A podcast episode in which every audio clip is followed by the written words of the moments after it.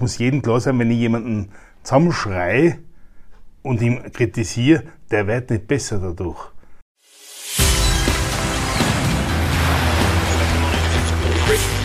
Gut zu wissen, der Erklärpodcast der Tiroler Tageszeitung. Hallo und herzlich willkommen zu einer weiteren Folge von Gut zu wissen. Ich bin Vanessa Grill und heute werde ich mich dem Thema Kritik widmen. Kritik trifft einen manchmal hart und unerwartet. Meistens reagiert man emotional, holt zum Gegenschlag aus, ist gekränkt oder gar eingeschüchtert. Dabei kann Feedback uns helfen, uns weiterzuentwickeln.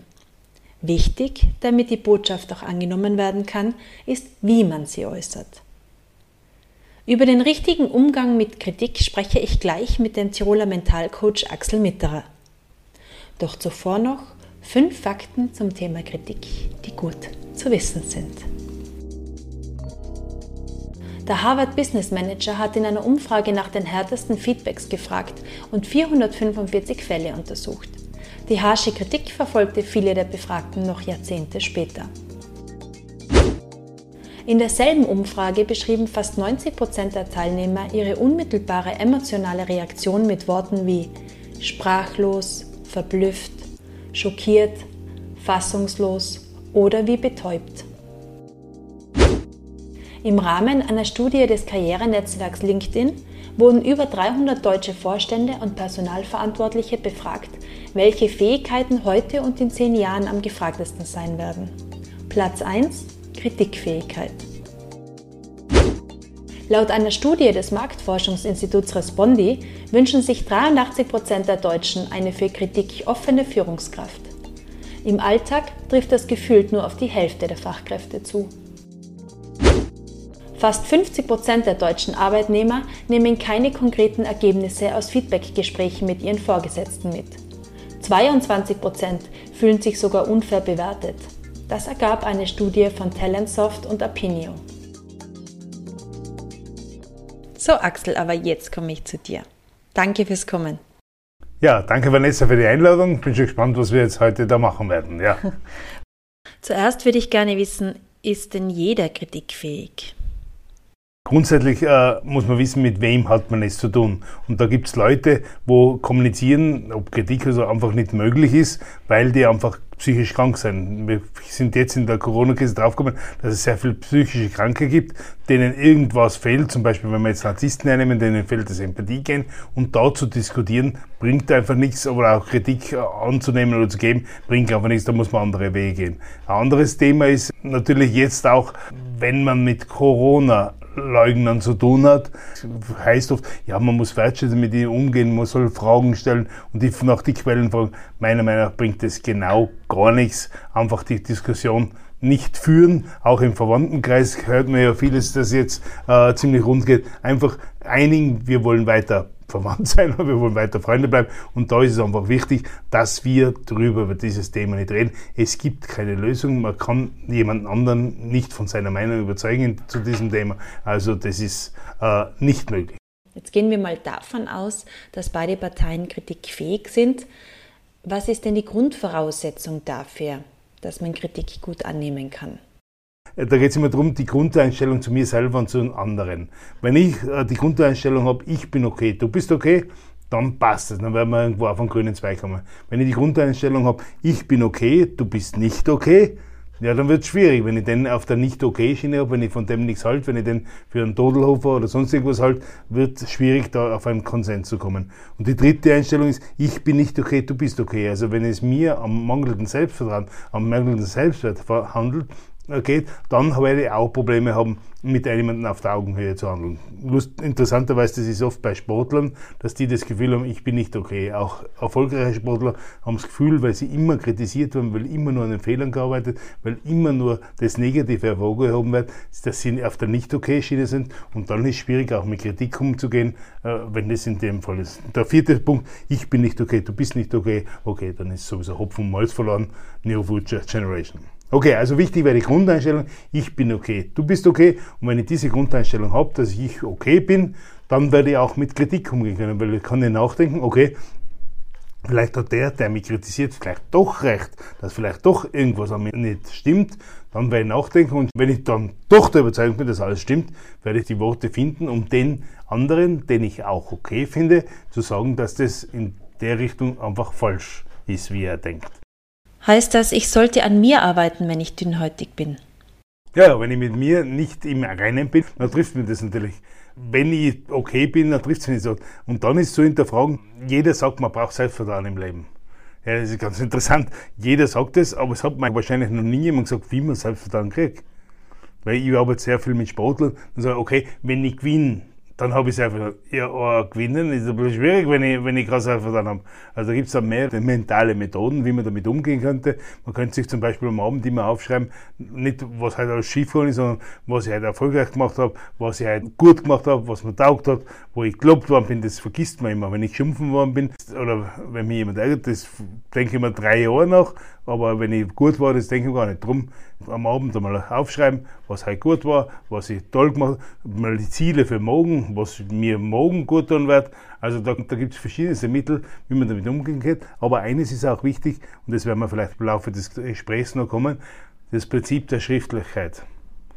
Schreiben ist ein ganz wichtiger Faktor, auch wenn ich jetzt sagen Pause für morgen habe, dass ich mich dann vorbereite, was für Argumente, die schreibe ich mit der Hand auf. Schreiben ist ein psychoneuraler Prozess, der vom Handgelenk direkt ins Unterbewusstsein geht. Und dann kann ich ganz klare Gedanken fassen, wie wenn ich sage, ja, morgen werde ich sagen. Na, wenn ich mir das aufschreibe, alles Punkt für Punkt aufschreibe, dann habe ich eine andere Möglichkeit, das Ganze äh, zu bearbeiten. Also Prinzip der Schriftlichkeit, das sollte man sich einmal überlegen. Äh, egal was für Handschrift ist, auch wenn es schwierig ist, äh, egal, es geht nur, dass ich es auf Papier bringe, um darüber nachzudenken, wie ich damit umgehen könnte. Dennoch kann es sein, dass man Kritik in dem Moment ungerechtfertigt findet oder im ersten Moment vielleicht doch etwas gekränkt ist. Wie reagiert man denn da am besten?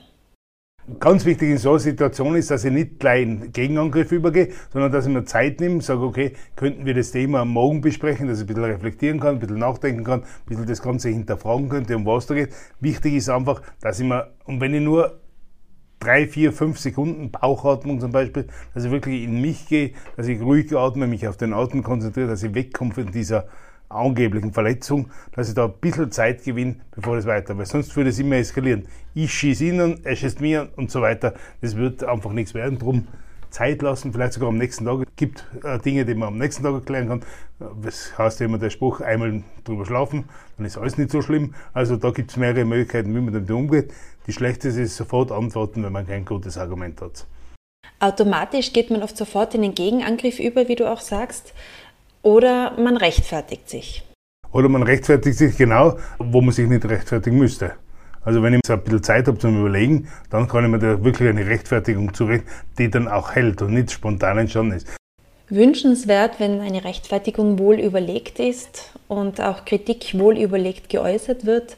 Aber im Alltag ist es ja häufig so, dass so eine Situation eskaliert. Da gibt es auch wieder das Thema Schreien. Also Schreien geht gar nicht. Drum ruhig bleiben, ruhige Worte, so schwierig es ist, aber wenn ich so Konflikte beobachte, wer schreit, hat verloren. Dem gehen die Argumente aus, der muss durch seine Dominanz in, der Stimme, möchte er das Ganze übertönen, das funktioniert. Manchmal bei Leuten, die sich nicht okay finden, funktioniert, weil die ziehen sich zurück und ziehen sich einen Schneckenausdruck und seien beleidigt, aber ich bin der Triumphator, aber schreien ist praktisch nie die Lösung. Aber das heißt, wenn jemand mich anschreit, seine Kritik lautstark vorbringt, einfach trotzdem ruhig bleiben? Ich bin ruhig und sage, können wir das Gespräch eine Stunde führen, wenn das Ganze wieder ruhig ist. Also mit Schreier zu reden bringt genau gar nichts. Und das Interessante ist, ich war am Fall gehabt, wo ein Firmenchef mit seiner Sekretärin geschrien hat und sie hat immer weinen angefangen. Und dann hat er gesagt, ja, das gibt's ja nicht, weil sie fängt immer weinen an, wenn er schreit mit Und der hat behauptet, er schreit nicht mit dir. Und dann hat auch ein Mitarbeiter gesagt, nein, der so stark ist, nein, Herr Chef, in manchen Situationen schreien Sie. Und dann war das Interessante, der Chef hat gar nicht gewusst, dass er schreit. Dem ist das als normal vorgekommen, das hat ja nie einer gesagt. Es hat ja nie jemand sich getraut zu sagen, dass er schreit. Der war dann ganz betroffen und, und hat sich dann entschuldigt und hat sich eigentlich sein Leben geändert, weil er draufgekommen ist, mit Schreien bringt ja nichts weiter. Die Leute sind verängstet und dann geht sowieso gar nichts mehr weiter.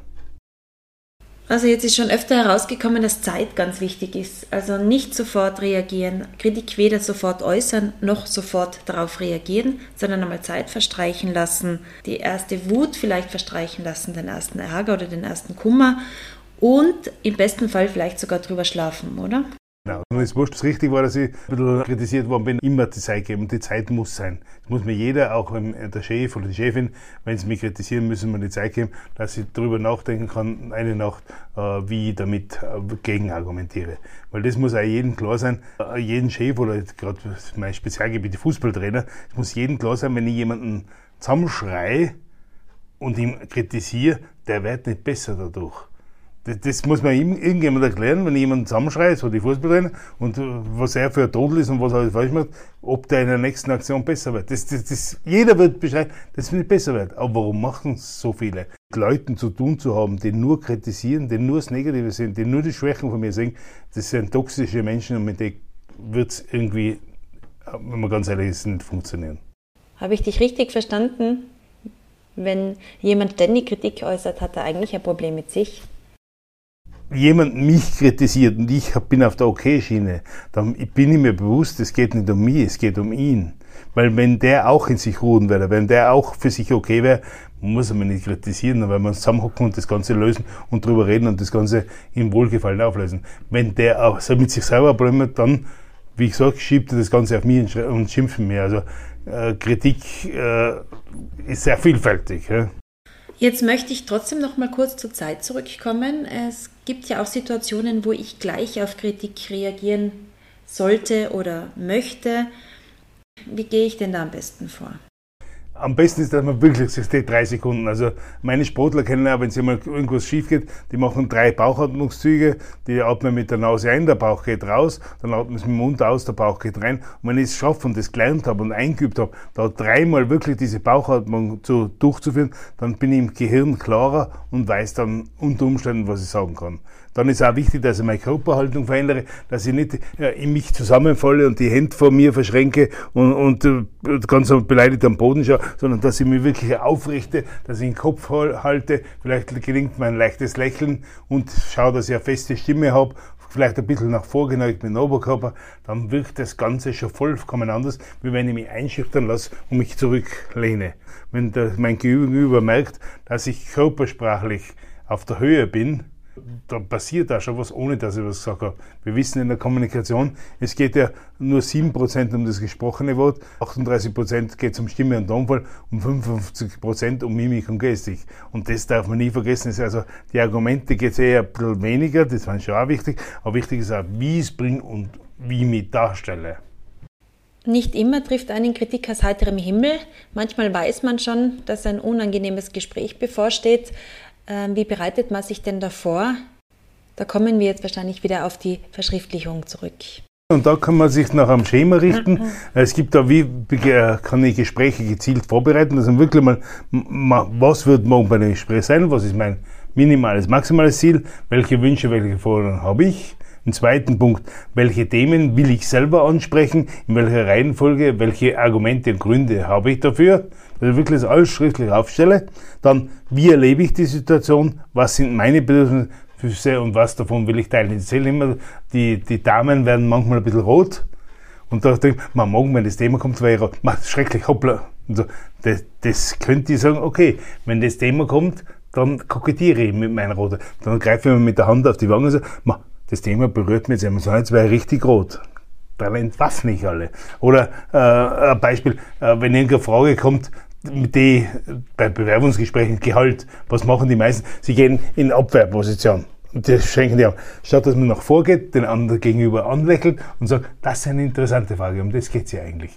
Und mit dem Oberkörper nach vorgeht, die Hände öffnet und anstrahlt. Also das kann ich mir alles am Vortag schon überlegen, wie ich damit umgehe. Und das vierte ist dann, wie kann ich ein positives Klima schaffen, wie kann ich Kritik äußern und. Und vor allem, wie sieht der andere die Situation? Wenn ich wirklich schaffe, den seine Situation mir durchzudenken und wirklich überlegen, warum wird das Gespräch so in die Richtung gehen. Und wenn ich das Verständnis für den finde, dass er das eigentlich tun muss, dann bin ich auf einem anderen Weg auch.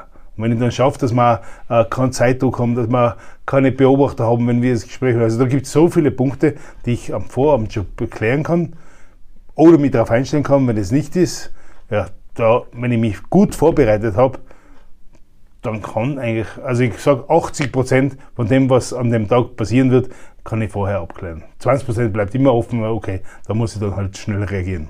Was ist, wenn die Stimmung dann doch etwas aufgeheizter wird beim Gespräch, weil mein Gegenüber vielleicht nicht so gut vorbereitet ist und so ruhig bleibt wie ich? Wenn ich es natürlich schaffe, das ist immer mein Lieblingsthema, zu lächeln, weil Lächeln setzt Botenstoffe im Gehirn frei und nicht spöttisch lächeln oder verächtliche, sondern wirklich offen hingehen, den anderen in die Augen schauen, zu lächeln, falsch verstehen, aber richtig anlächeln, dann wird viel von dem ganzen Ärger schon mal weggenommen. Und dann, das kommt ja noch dazu, wir haben ja schon wieder was zum Schreiben, jetzt habe ich das Gespräch hinter mich gebracht. Und wenn ich dann ein, die Nachbereitung von dem Gespräch mache, das ist auch ganz interessant, ich habe schon viele Gespräche gut geführt. Wenn ich mir das analysiere, was war da gut, und wenn ich da drauf wirklich meine Strategie aufbaue, sage, okay, war das technisch gut? Also habe ich dir die richtigen Fragen gestellt? Oder die richtigen äh, Fragen richtig beantwortet? Oder war das taktisch gut? Wann habe ich was gemacht?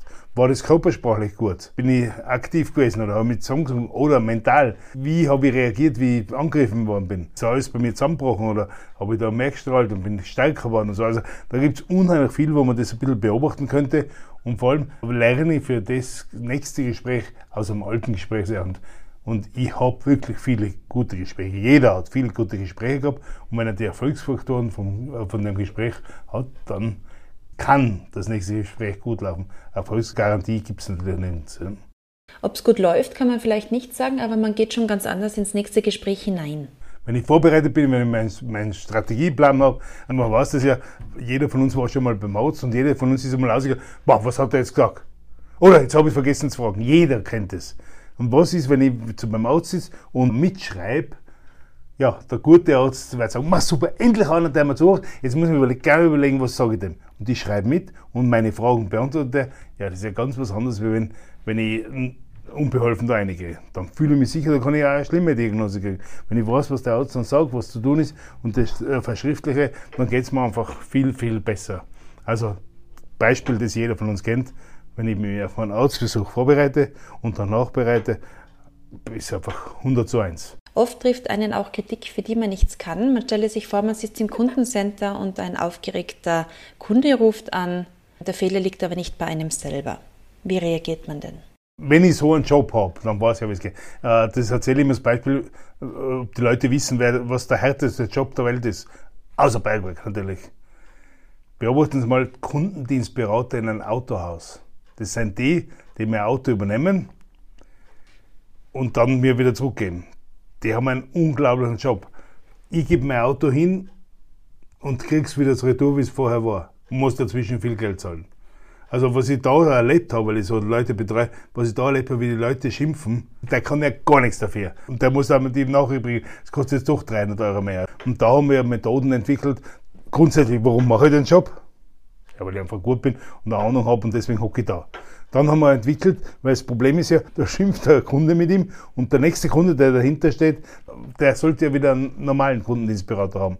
Ja, da haben wir so Schnellschussmethoden, wo wir ein Smiley unten reingeklebt haben, dass er den anschaut, dann sagt er eine Affirmation oder denkt sich eine Affirmation, ich bin nett oder so. Dass er wirklich schafft, innerhalb von Sekunden umzuschalten, das, was der andere äh, an den Kopf geworfen hat, wegzutun, damit der nächste Kunde das wieder gut. Also die Leute, die an so einer Position sind, sollten geschult sein, dass das wirklich nie um sie geht, sondern immer um das System und dann können sie mit den Sachen richtig gut umgehen. Natürlich bis man am Tage, wo man nicht so gut drauf ist, äh, wo man selber ein bisschen Probleme gehabt hat, wo man äh, einen Ärger in der Früh schon gehabt hat, ja, dann ist es natürlich schwierig, aber so oft wird es ja nicht sein, wenn ich mir super gut auf den Job einstelle, dann mache ich das auch dann richtig. Und wie kann man den Leuten, die am anderen Ende des Telefons außer sich sind und diese ungerechtfertigte Kritik äußern, den Wind aus den Segeln nehmen?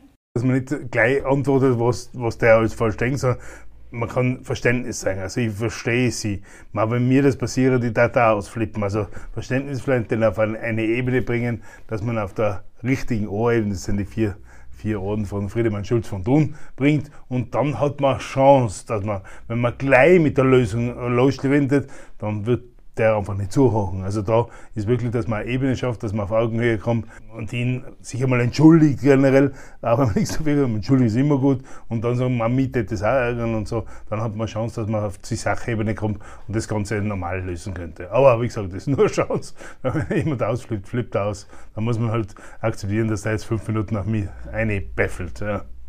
Dann wechseln wir jetzt auf die andere Seite.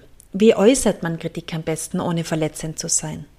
Auch wieder das gleiche Thema, man bereitet sich vor, man überlegt, ob die Kritik wirklich berechtigt ist oder ob der Mitarbeiter oder die Mitarbeiterin eigentlich gar nicht anders handeln könnte. Weil wenn die Strukturen von uns in der Firma so sind, dass der eigentlich einen Fehler machen muss, weil es gar nicht anders geht, äh, dann glaube ich, hat sich schon viel Kritik erübrigt.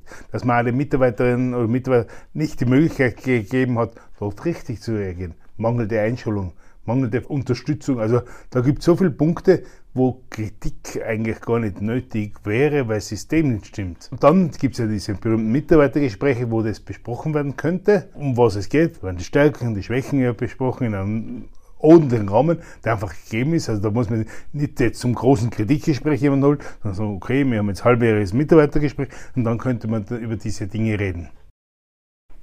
Wenn ich jemanden kritisieren will und ihn auf der OK-Schiene habe, dann bin ich mir hundertprozentig sicher, dass ich die richtigen Worte finden werde, um ihm zu sagen, was äh, mich stört. Und da ist es auch wichtig, dass ich da auf mich beziehe. Ich sage, immer wenn du das machst, geht's mir nicht gut dabei. Mir, meine Gefühle, das kann mir keiner absprechen, wie meine Gefühle sind.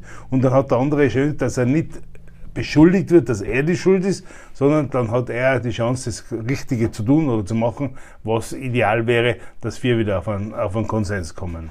Axel, vielleicht kannst du zum Abschluss noch mal kurz zusammenfassen, wie man denn am besten mit Kritik umgeht. War es berechtigt? Nachdenken? War es teilweise berechtigt? was total unberechtigt, also diese Einstufung, um was wirklich geht, dann sich Zeit nehmen vielleicht äh, mit der Beantwortung und äh, dann in Ruhe darüber nachdenken, wie könnte man das Ganze angehen. Also verschieben wäre ideal. Ja, über Nacht schlafen wäre wär ideal. Und kurz zusammengefasst, worauf kommt es an, wenn man Kritik äußert? Wenn als Kritik äußerer wäre wichtig, den Rahmen zu schaffen, dass das auch ankommt. Nicht unmittelbar, wo der Fehler oder das, die Kritik passiert ist. Das ist ja das Schlimmste, was ich oft in, in Geschäften sehe, wenn, wenn Chefleute ihre Mitarbeiter zusammenpfauchen. Also, also das geht ja gar nicht. Also das muss unter vier Augen sein, sonst geht das geht gar nicht vor, vor Kunden. Also da wirklich den Rahmen schaffen, dass man da wirklich äh, drüber reden kann und auch dann die Zeit hat, über eine Lösung nachzudenken. Gibt es auch noch was bei Formulierungen zu beachten? Also sei du selbst, schau, dass eine gute Grundeinstellung hat, dann wirst du die richtigen Worte finden. Axel, schöne Abschlussworte gibst du uns damit auf dem Weg. Ich danke dir fürs Gespräch. Gerne. Und euch wünsche ich positives Feedback und gute Gespräche. Bis zum nächsten Mal. Das war Gut zu wissen, der Erklärpodcast der Tiroler Tageszeitung.